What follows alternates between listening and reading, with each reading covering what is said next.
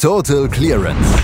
Der Snooker-Podcast mit Andreas Thies, Christian Ömicke und Kati Hartinger auf meinsportpodcast.de.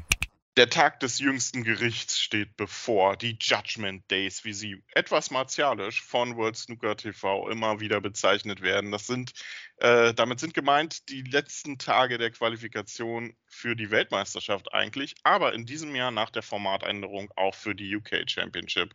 Zwei Tage, in denen es darum geht, nochmal alles rauszuholen, um sich für das zweitwichtigste Turnier der, der, Saison zu qualifizieren. 16 Spieler sind ähm, sind es, die sich qualifizieren werden. 32 sind noch übrig. Und wer gestern dazu kam und wie die Judgment Days so laufen könnten, das versuchen wir heute mal zu analysieren hier bei Total Clearance auf mein Sportpodcast.de. Und dazu begrüße ich Kathi Hattinger. Hallo Kathi. Guten Morgen, Christian. Ich war ein bisschen enttäuscht gestern, um gleich mal schlechte Laune zu verbreiten hier im Podcast. Ich hatte mir in diesem neuen System, also gut, ich meine, neu erfunden ist es jetzt nun wirklich nicht, aber in diesem neuen Setzsystem irgendwie erhofft, dass Leute ihren Schwung mitnehmen können aus den ersten Runden. Aber das habe ich bei so vielen, bei denen ich es mir eben erhofft hatte, gestern nicht gesehen. Das war dann doch wieder ein bisschen enttäuschend, dass die selbst mit Anlauf ja nicht bestanden, bestehen konnten gegen äh, die Spieler, die sie jetzt da erwartet haben in der nächsten Runde. Na toll, wenn Kati Hartinger schlechte Laune verbreitet, dann muss es wirklich ein schlechter Tag sein. Wir versuchen es trotzdem äh, mal. Ähm, also das, das, dieses gesetzte System kommt aber eigentlich, habe ich das Gefühl, sehr gut an, sowohl bei Spielern als auch bei denen, die zuschauen.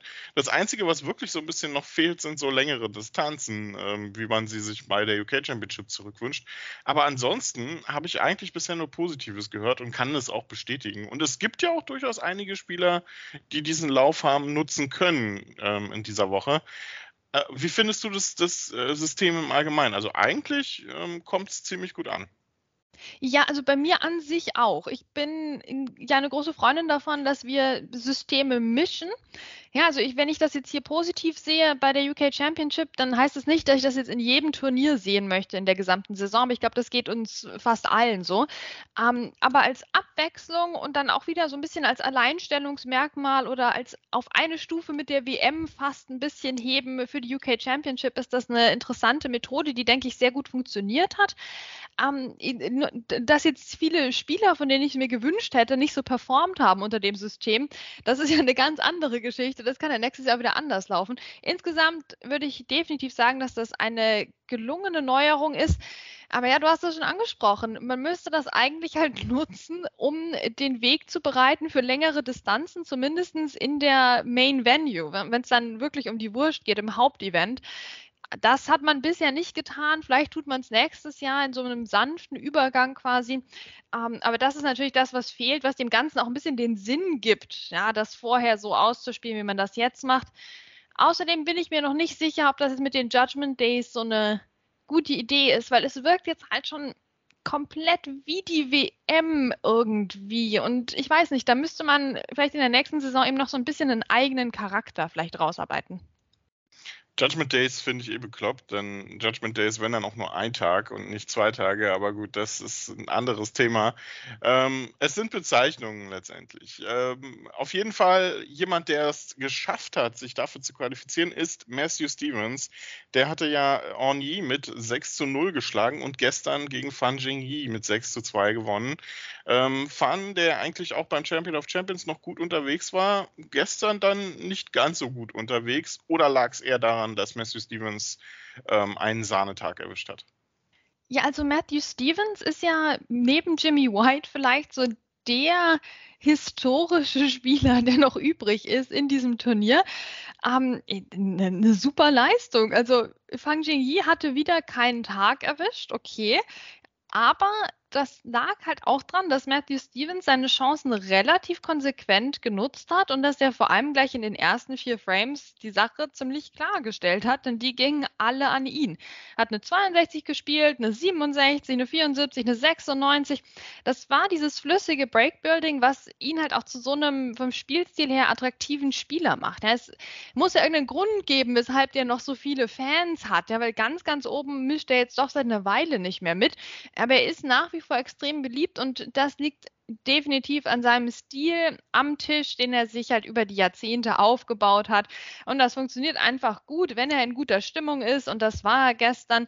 Ähm, noch die 109 hat er gespielt im sechsten Frame. Fan Yi konnte nur im siebten Frame mal wieder andeuten, was er eigentlich kann mit der 124.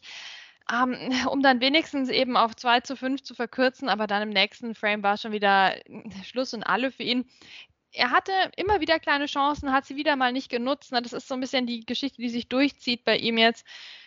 Schwierig, ne? Also ich weiß nicht, wie man da an der Solidität arbeiten kann, aber er muss es definitiv tun. Das war schon wieder ein enttäuschender Auftritt am Ende des Tages zwei Spieler, die ähm, den Lauf der Woche, wie du ihn ja gerne ähm, von anderen Spielern auch hättest gesehen wollen, ge definitiv genutzt haben. Das sind Jack Shurty und Andres Petrov. Ähm, Jack Shurty hatte es mit Martin Gould zu tun und ich muss sagen, ich mache mir ein bisschen Sorgen um den guten Martin. Ähm, der das German Masters ja gewonnen hatte, seitdem aber auch wieder so ein bisschen in der Versenkung verschwunden ist. Ab und an taucht er mal auf, aber der Martin Gould, der ein unheimlich sympathischer Spieler ist, auch sehr nahbar für Snooker-Fans, der ist so ein bisschen verschwunden. So. Das, das, das, das ist nicht schön.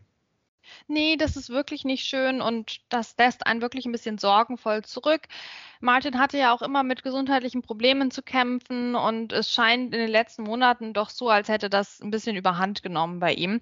Ähm, so möchte man natürlich einen großartigen Spieler nicht erleben, wie wir ihn jetzt erleben. Er hat sich jetzt immerhin für zwei Turniere qualifiziert, die noch kommen. Ja, also er ist ähm, dabei ähm, bei den English Open und den Scottish Open. Das das ist ja eine schöne Sache immerhin, aber ansonsten war das bisher eine Saison zum Vergessen für ihn und das schließt eigentlich an an eine Saison vorher, die auch zum Vergessen war.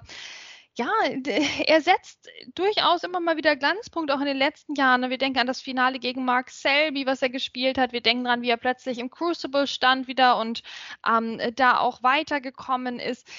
Es es ist ja nur jetzt sehr, sehr abgeflacht bei ihm über die letzte Saison und jetzt eben auch leider diese Saison. Ich hoffe, wir sehen mal wieder was von ihm, weil er ist ja jemand, also wir haben jetzt gerade über Matthew Stevens gesprochen, aber ich finde, Martin Gould macht noch mehr Spaß zum Zuschauen, wenn der mal einen Lauf hat, wenn der äh, reinkommt in seine Breaks. Das war gestern nicht der Fall. Surety auch hier merken wir wieder, es war der Anfang, der das Ganze entschieden hat. Ne? Der hat gleich die ersten drei Frames mit tollen Breaks gewonnen. Natürlich die 127 in Frame 3 ein absolutes Highlight, aber die beiden Breaks davor waren nicht minder schön. Ähm, und das hat wirklich den Grundstein mal wieder gelegt und Martin Gould kam halt nur zu einem Frame dann am Ende des Tages. Das ist äh, eindeutig zu wenig, da brauchen wir gar nicht diskutieren. Surety, genau, mit Anlauf hier durch äh, zum Judgment Day oder in die Judgment Days. Das ähm, ist eine Überraschung, definitiv. Definitiv. Gut, guter Mann, der Security. Der hat seine Chance jetzt hier, jetzt schon würde ich sagen, genutzt bei der UK Championship. Hat er auf jeden Fall. Ähm, Martin Gold, ich werde es nie vergessen, ähm, als er mir im German Masters Finalinterview seinen Raw gab ähm, auf meinen Wunsch hin, äh, fand ich sehr toll. Damals Andres Petrov, ähm, auch ein Spieler, der die Woche sehr gut genutzt hat. Ähm, der geht zwar immer über die volle Distanz, zumindest fast, gegen Gary Wilson gestern einmal nicht, auch wenn es knapp war ähm, ersten Runden Jackson Page und Jamie O'Neill geschlagen und jetzt steht er nur noch einen Sieg vermeintlich gegen Xiao Guodong geht's für ihn von der UK Championship entfernt. Also für den Mann aus Estland auch eine ziemlich gute Woche. Ja, wirklich, wirklich. Also da scheint sich jemand echt was aufzubauen auf der Main Tour. Das ist eine fantastische Leistung, gerade natürlich wieder für einen Kontinentaleuropäer. Ähm, er macht das mit einem sehr cleveren Spielstil. Er gewinnt fast alle knappen Frames, auch gegen Gary Wilson, der normalerweise da drin auch sehr gut ist ähm, und hat sich somit mit 6 zu 4 durchgesetzt, obwohl Gary Wilson der Einzige war, der mal so ein bisschen in den Lauf reinkam, was jetzt die frame-entscheidenden Breaks betraf. Also äh, ne, Andres Petrov, der macht mit seinen Mitteln das Beste draus und das hat die Woche bisher fantastisch funktioniert. Der ist selbstbewusst, der ist auf Social Media aktiv, ne, der hat sich da offensichtlich was bei Trump abgeguckt aus der Frühphase. Ähm, er hat sich beim Matchplay offenbar was von Mark Selby abgeguckt. Das ist sehr, sehr ordentlich, was er spielt. Ich bin gespannt, was da noch geht für ihn. Jemand, der den Lauf aus der letzten Saison nicht hat mitnehmen können, ist äh, Ricky Warden. Ähm, auch um den mache ich mir langsam wieder ein bisschen Sorgen, zumindest ganz leichte, tendenzielle. Der hat eine hervorragende letzte Saison erwischt. Ähm, gestern raus gegen Ian Burns, 3 zu 6. Finde ich jetzt durchaus überraschend. Vor allem kam der gute Ricky nie so richtig ins Match rein. Ja, der Ian Burns, der, der musste nur solide wie eine Mauer dastehen ne, und die soliden Bälle lochen, dann hat er auch die Frames gewonnen und das Match gewonnen. Der musste sich nicht mal ein Bein ausreißen, um hier gegen Ricky Walden zu gewinnen. Der musste nicht vier Century Breaks am Stück auspacken und seinen Career High Break oder sowas. Überhaupt nicht. Der hat einfach die, die Fehler von Ricky Walden bestraft und Ricky Walden schien sich so ein neues Hobby gesucht zu haben und das kann ich prinzipiell nachvollziehen. Die Tage werden wieder kürzer. Na, was macht man an so einem Winterabend? Da sind wir alle ein bisschen auf der Suche. Ricky Walden hat sich offenbar ausgesucht, jetzt als Hobby rote Bälle direkt vor die Ecktaschen zu platzieren, ohne die, die den Spielball sicher abzulegen. Äh, ungünstiges Hobby, muss ich ganz ehrlich sagen, Ricky. Das hat sich jetzt nicht so ausgezahlt. Es war ein bisschen frustrierend, das auch anzuschauen. Also wir, wir merken es, Christian. Oder? Gestern war schon in Überstrecken ein echt frustrierender Snookertag. Ja, Ricky Warden immer wieder mit diesen depperten Fehlern und Ian Burns, der cool blieb und ich freue mich sehr für Ian Burns, dass er noch dabei ist, weil er eben so ein solider Typ ist, ne? unaufgeregt, spielt aber auch teilweise richtig gute Bälle. Gerade auch in den ersten paar Frames, ne, wo er im Break bleiben musste, mit, teilweise mit ein bisschen komplizierteren Rettungsbällen auch und so. Der ist, der hat da kein Risiko gescheut. Ne? Der sieht immer so entspannt aus, aber das heißt nicht, dass der so wahnsinnig wahnsinnig unaufgeregtes Snooker spielt, ne, der geht da schon mal ein Risiko, aber sehr, sehr kalkuliert und hat das fantastisch gemacht, um hier deutlich mit 6 zu 3 zu gewinnen. Hossein Wafai, Zhu Yulong, Liu Hao Tian, David Gilbert, Robert Milkins, Jordan Brown, Mark King, Graham Dodd, Joe Perry, Matthew Selt, das sind alles Sieger von gestern, so erwartete Sieger sicherlich auch, Ali Carter, Xiao Gudong, ähm, Sam Craigie, der sich durchgesetzt hat, sehr spät gegen Joe O'Connor. Ähm, Jack Jones hat auch gewonnen. Über zwei Matches können wir vielleicht noch reden. Zum einen über Marco Fu gegen Anthony Hamilton. Durchaus attraktives Duell. Warum auch immer nicht auf einem Streamtisch gestern. Man ist wieder sehr strikt nach Weltrangliste vorgegangen. Und das hat den guten Anthony Hamilton, Schrägstrich Marco Fu, dann leider ausgeschlossen. Bescheuerte Entscheidung, aber okay. Das Match war dann aber auch leider, äh, zumindest aus Sicht von Marco Fu, nicht ganz so erfolgreich. Ja, und hier denke ich eben an den Schwung, den er doch eigentlich haben müsste, nach dem Hongkong Masters und jetzt aber auch nach den ersten Runden hier. Ja, und dann hat er eigentlich recht, recht gut angefangen, aber Anthony Hamilton, wenn der eins kann, dann Schwung rausnehmen aus Sachen. Ja, das hat funktioniert. Das hat funktioniert, Christian. Anthony Hamilton hat dann sogar angefangen, Breaks zu spielen. Ich habe das gar nicht verstanden, aber er hat das gemacht. Im zweiten Frame eine 71, dann eine 58 und eine 56 hinterher. Und schon war, wie gesagt, der Schwung raus bei Marco Fu, der sich nochmal ein bisschen zurückgekämpft hatte dann, aber eben ja ohne Schwung nicht in Breaks reinkam. Und es war ein, ein, ein schwungloses Anthony Hamilton ähm, Paradematch und das muss man bewundern, wie er das gemacht hat. Der hat den Marco Fu eiskalt ausgebremst und sich so dann, ja, auch hier letztlich sehr, sehr souverän mit 6 zu 3 durchgesetzt. Ein paar Frames waren natürlich knapp, wie das immer bei Anthony Hamilton der Fall ist. Frame 6 ging ähm, auf die Farben, Frame 7 ging auf die Farben und solche Frames gehen eigentlich immer an Anthony Hamilton. Ein bisschen unterwältigend ähm, war auch das Duell zwischen Ding Junhui und Tap Nu. Ähm, jetzt gar nicht so sehr von der Qualität des Snookers, sondern einfach, weil es am Ende dann relativ deutlich war. Überraschend deutlich, dass sich Ding Junhui gegen Tap Nu mit 6 zu 2 durchgesetzt hat. Ähm, auch Tap Nu es fehlt irgendwie immer so das letzte Quäntchen, habe ich das Gefühl. Der hat so super gute Ansätze. Ähm, und ja, manchmal reichen German Masters Titel dann eben nicht aus. Ja, auch fünf davon können manchmal nicht ausreichen, um sich für die UK Championship zu qualifizieren. Auch hier wieder der Schwung. Wo war der denn? Wo war der denn, Tipchaya Ono? Wo war der? Ja, hier dieses Hammerduell gegen Martin O'Donnell bestanden. Ganz, ganz knapp, aber im Verlauf des gestrigen Tages hätte ich mir echt gewünscht, die hätten dem Ding Juhui den, den Martin O'Donnell vor die Nase gesetzt, damit hier noch ein bisschen mehr Arbeit für ihn gewesen wäre. Ach, Also so, nee, also Tipchayo ich meine, komm, wenn der so weitermacht, dann heulen wir in ein paar Monaten wieder rum wegen der Rangliste und so und, und ob er auf der Tour bleibt. Also der könnte uns und vor allem sich selbst doch mal diese unnötigen Diskussionen einfach ersparen, indem er ein bisschen Konstanz reinkommt oder eben hier sogar diesen Anlauf mal mitnimmt.